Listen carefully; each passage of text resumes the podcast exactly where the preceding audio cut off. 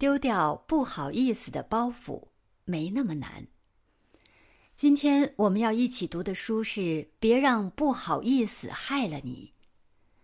在我们的生活中，很多人一直以来深受人际关系的困扰，尤其是当身边的人提出不合理要求的时候，总有些人想要拒绝，却又屡屡因为不好意思而止步。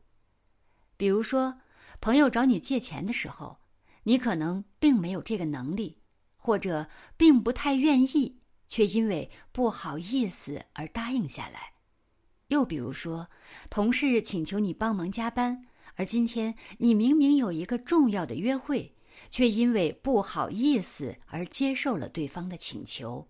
你并不是不想拒绝，你只是不好意思。当然，不好意思带给我们的困扰还远远不止于此。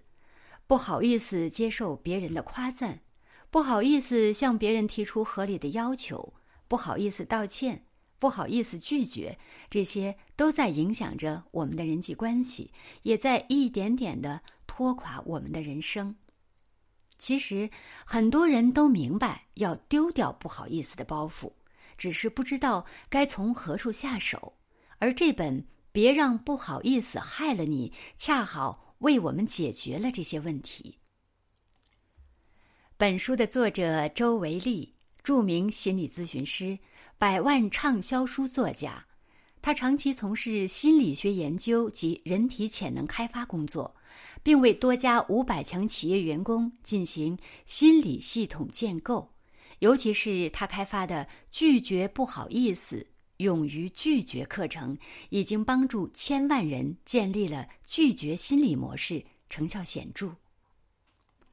而这本书中，作者运用通俗易懂的语言，通过大量鲜活的案例，指出了不好意思对我们生活的影响和危害，并引导我们一步步摆脱不好意思的束缚，学会拒绝，学会做一个好意思的人。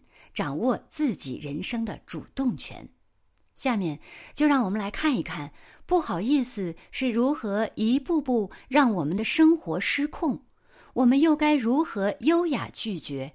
如何将好意思运用到我们的生活中？一，别让不好意思害了你。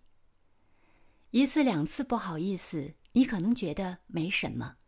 而当这种不好意思的消极暗示占据了你整个思想的时候，你就会发现，它已经成为了你人生路上的绊脚石。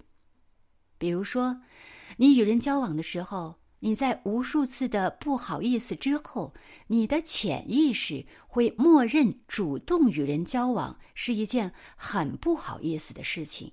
可越是这样，你越是不好意思，你也会变得愈发。自卑怯懦，这其实就是心理学上的标签效应。简单来说，当我们被贴上某种标签，我们总是习惯做出与标签一致的行为。因此，如果在开始做某一件事的时候，我们习惯于用“不好意思”来回应，对应到行为上，我们就会不好意思行动，自然会离成功越来越远。再比如说，我们在逛商场的时候，总会遇到一些推销人员会拉着我们参加一些活动。如果你第一次因为不好意思难以拒绝，那么接下来的每一次你都会接受。这样一来，就会导致什么样的后果呢？结果就是，当你回到家的时候，你手里大包小包买了一堆别人推销给你的商品。可是，没有一样是你自己想要的，你浪费了大把的时间和精力。很明显，因为不好意思拒绝，所以蒙受了损失。你发现了没有？不好意思已经成为了你人生路上的绊脚石。如果不搬走它，你将寸步难行。我们必须明白。不好意思，从来都不是偶然性的行为，一旦开始便很难终止，而这也恰恰是不好意思可怕的地方。事实上，我们的一个小小的举动，可能会带动周围一系列的连锁反应。正所谓牵一发而动全身，不好意思就是这样。一句不好意思，好像没有什么大不了；几次不好意思，我们似乎也已经习惯了。但是如果每个人在每个环节都不好意思，那么势必会带来严重的后果。举个简单的例子，书中描述了一组漫画。一个男人因为在单位被领导训斥而觉得不好意思，带着懊恼的情绪，一回家就朝妻子发了顿无名火。妻子感到委屈，摔门而出。这时候，妻子在街上看到一条狗挡在面前，还不停的汪汪叫唤，心烦意乱的他一脚踢过去，这条狗一时惊慌而逃，恰好吓到了一位路过的老人。很不巧的是，这位老人患有心脏病。这一下，老人当场心脏病发作而亡。一次不好意思引发的连锁反应，有可能最终导致一个生命的逝去，这个后果着实惊人。试想，如果一个男人在训斥之后没有不好意思，就不会向无辜的妻子发火。而如果妻子在丈夫发火后没有因为不好意思而夺门而出，而是了解情况、安慰丈夫的话，事情的结局或许也会不一样。然而，在我们的生活中，很多时候我们就像漫画中的男人，在最开始的时候，我们甚至没有注意到不好意思给我们生活带来的影响。可是时间久了，当不好意思让我们的人生开始失控的时候，我们才发现，原来我们已经失去了很多。不好意思在不经意间已经夺走了我们更多的可能性，已经让我们承受了原本不必要的损失。如果我们还不有所改变的话，最终我们将会因为不好意思失去更多东西。二，想要好意思，你得自信起来。事实上，一个人之所以会不好意思，或因自卑，或因羞涩，或因孤僻，或因多疑，又或者四者皆有。而在这四种消极心理中，自卑心理才是最根本的原因。当一个人不再自卑，那么也就不会再被不好意思所控制了。因为相信是万能的开始，只要你足够自信，一切皆有可能。书中讲了世界著名演讲大师约翰·库提斯的故事，他一次次与命运抗争，用实力回击了所有的嘲笑和侮辱，并收获了属于自己的成功与幸福。约翰天生残疾。却凭借着极强的意志力，成为了运动健将，获得了澳大利亚残疾人网球赛冠军。后来，约翰挖掘自己演讲方面的特长，走上了公众演讲的道路。在演讲台上，他用强壮有力的胳膊支撑着自己的身体，眼光炯炯，声音洪亮，用亲身经历鼓舞了更多的人，重获生命的希望和热情。成为了澳大利亚的知名人物。原本一切都开始渐渐走上了轨道，可在准备与妻子结婚的时候，约翰突然患癌症，医生告诉他时日不多。尽管如此，约翰并没有放弃希望。他一边阅读大量关于癌症的资料，一边顽强的与病魔做斗争。一年后，他竟奇迹般的痊愈了。并与妻子顺利成婚，组建了幸福的家庭。面对人生中的种种磨难，约翰从来不说“我不行”，相反，他一直相信自己可以击败一切困难，而他也确实做到了。内心的力量真的很强大吧？只要发自内心的相信，一切都有可能。对我们普通人来说，只要你愿意相信你能行，你就会朝着心中的目标越来越近。这就是自信的力量。当你有一个信念，自己能够很好的完成自己所承担的工作，你就会觉得你在工作中很有信心。如果你常常这样想，并在实践中想方设法的做好工作，你的信心就会更强。这实际上就是你的行动加深了你的心态。那么，我们又该如何建立起这番强大的信念呢？自卑的人该如何树立起自信呢？作者为我们介绍了一些成功人士的经验之谈。一个人不自信，本质上是因为他没有认识到自己的价值和长处。因此，我们必须找到自己的优势和长处。但是，怎么去挖掘自己的优势呢？我们不妨先全身心的投入到自己的工作中，在工作中寻找出自己不可替代的优势，并找准自己的位置。这可能需要时间、知识、才智、技能的积累，但请相信，你总会发现自己不可替代的一面，甚至是。多面。找到优势之后，在工作中，请始终想着自己的优势和长处，认识到自己是有价值的，并想象自己成功后的模样，反复告诉自己“我能行”。抱着这样的念头，再投入到工作中，往往可以达到事半功倍的效果。这样反复循环。成功的次数越多，你的自信心也就一点点积累起来了。不过，你还需要通过别人的认可来强化你的自信心。最有效的途径就是在人际交往中，向身边的人贡献你的爱，自然你也会得到别人的爱。当你的生活中充满了爱，你的自信心就会越来越多。当你自信了，你自然就可以慢慢摆脱不好意思的束缚，成为一个好意思的人。三，优雅拒绝，有法可循。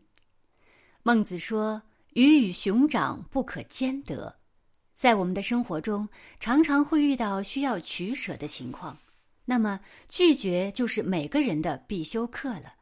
只有学会拒绝，我们才能够得到更有价值的东西，也才有可能掌握人生的主导权，成为生活的强者。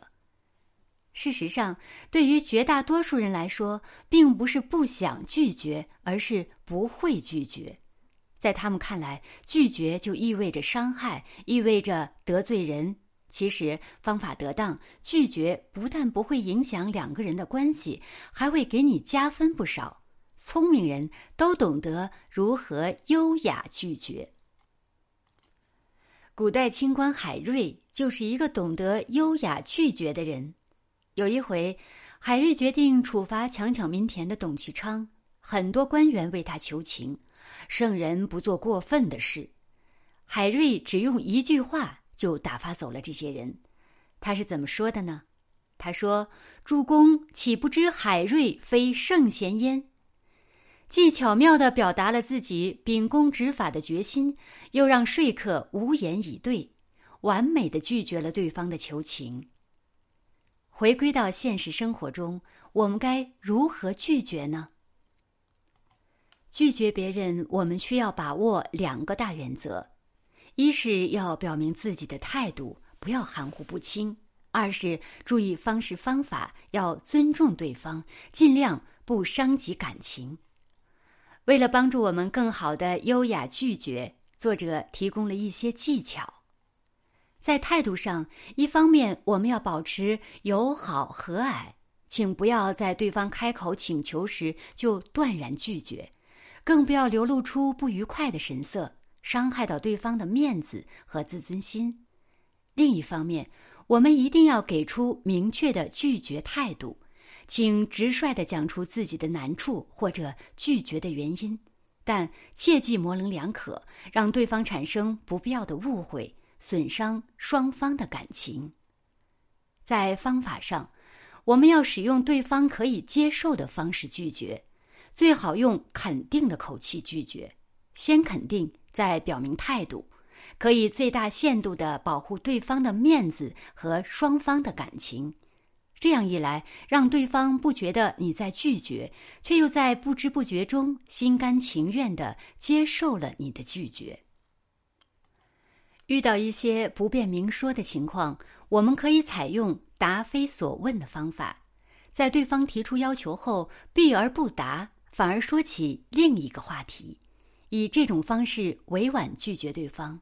一般来说，对方从你的话语中感受到你的用意后，自然也就不会继续为难你了。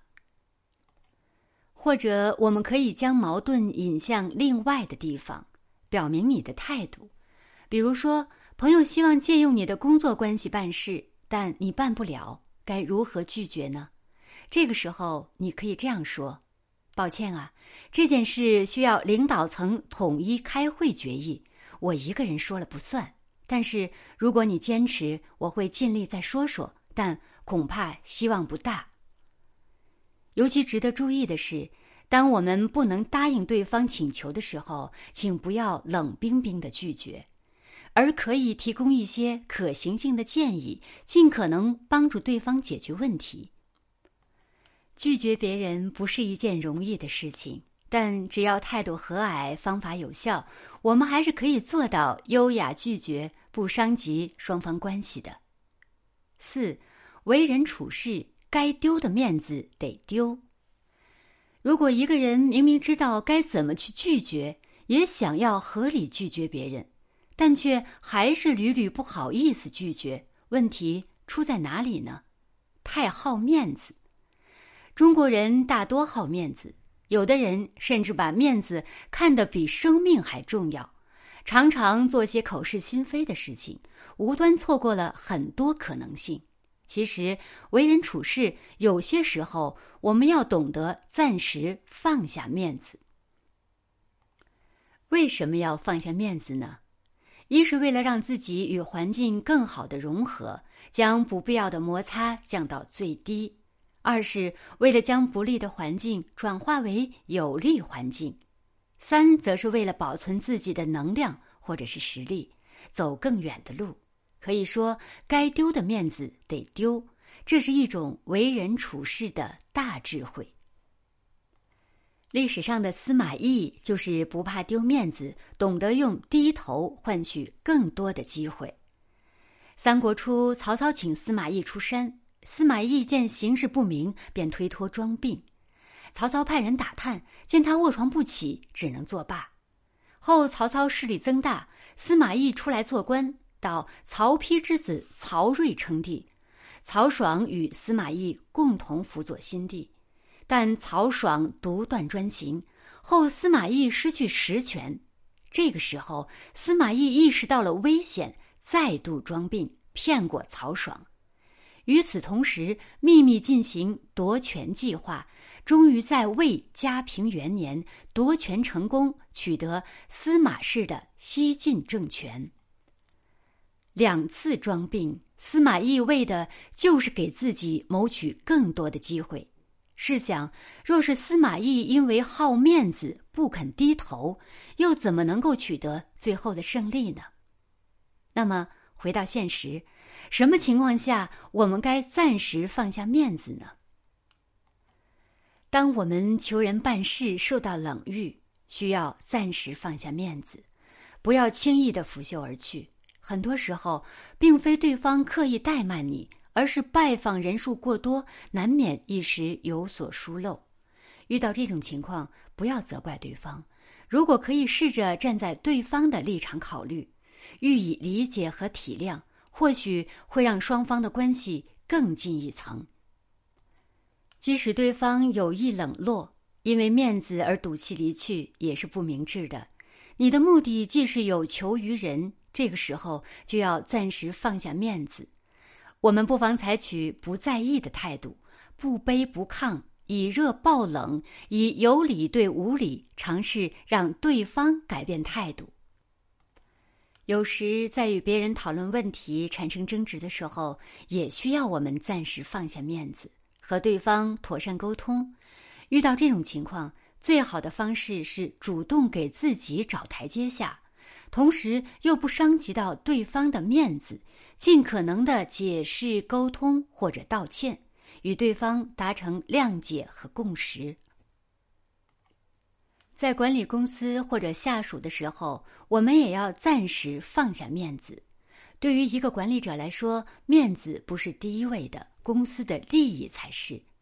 那么，当员工触犯了警戒线，你需要做的就是该问责的问责，该解雇的解雇，千万不要心软，更不用怕得罪人。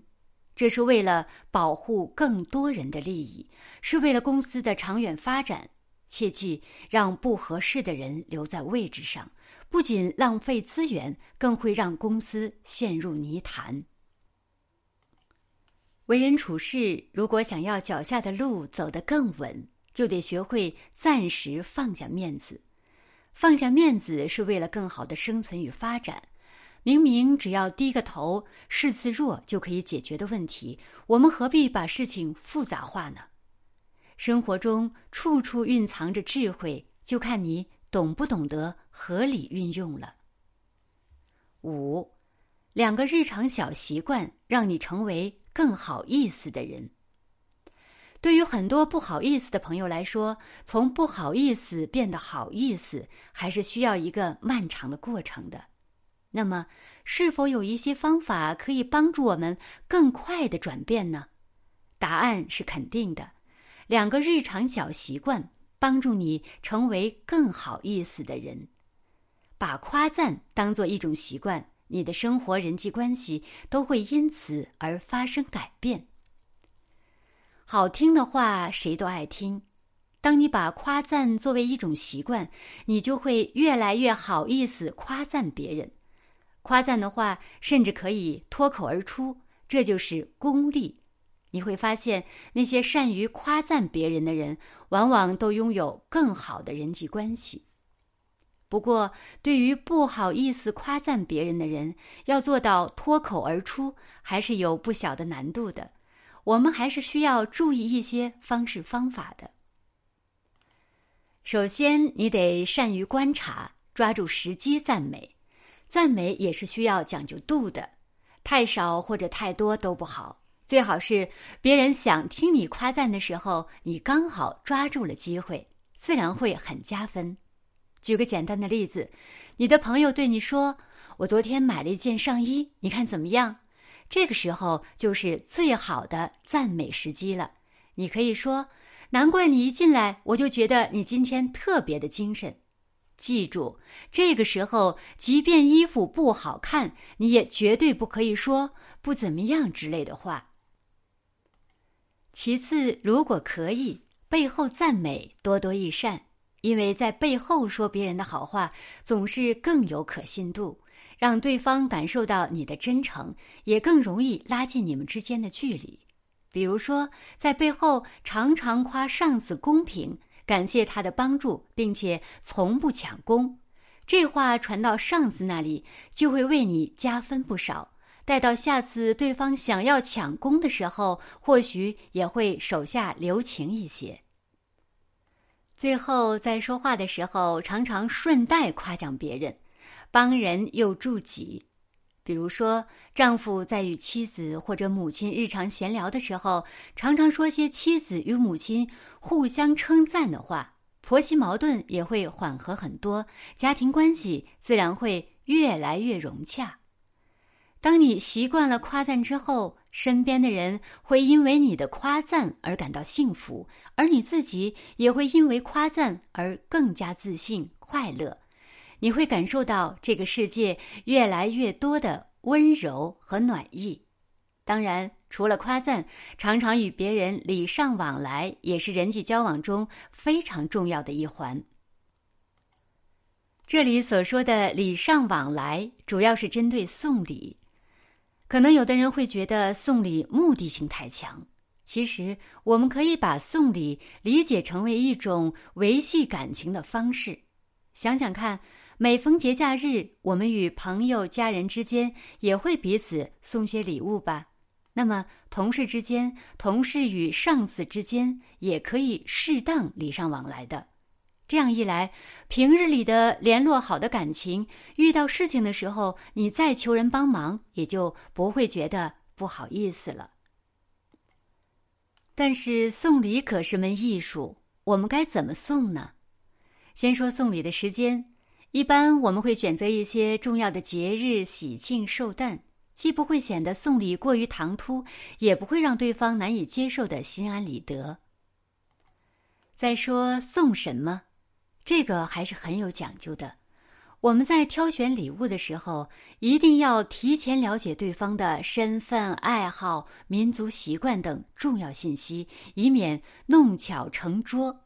当然，在礼物的选择上，可以优先选择对方家人喜欢的物品，更容易加深对方对你的好感，进而建立起亲密度较高的私人情谊。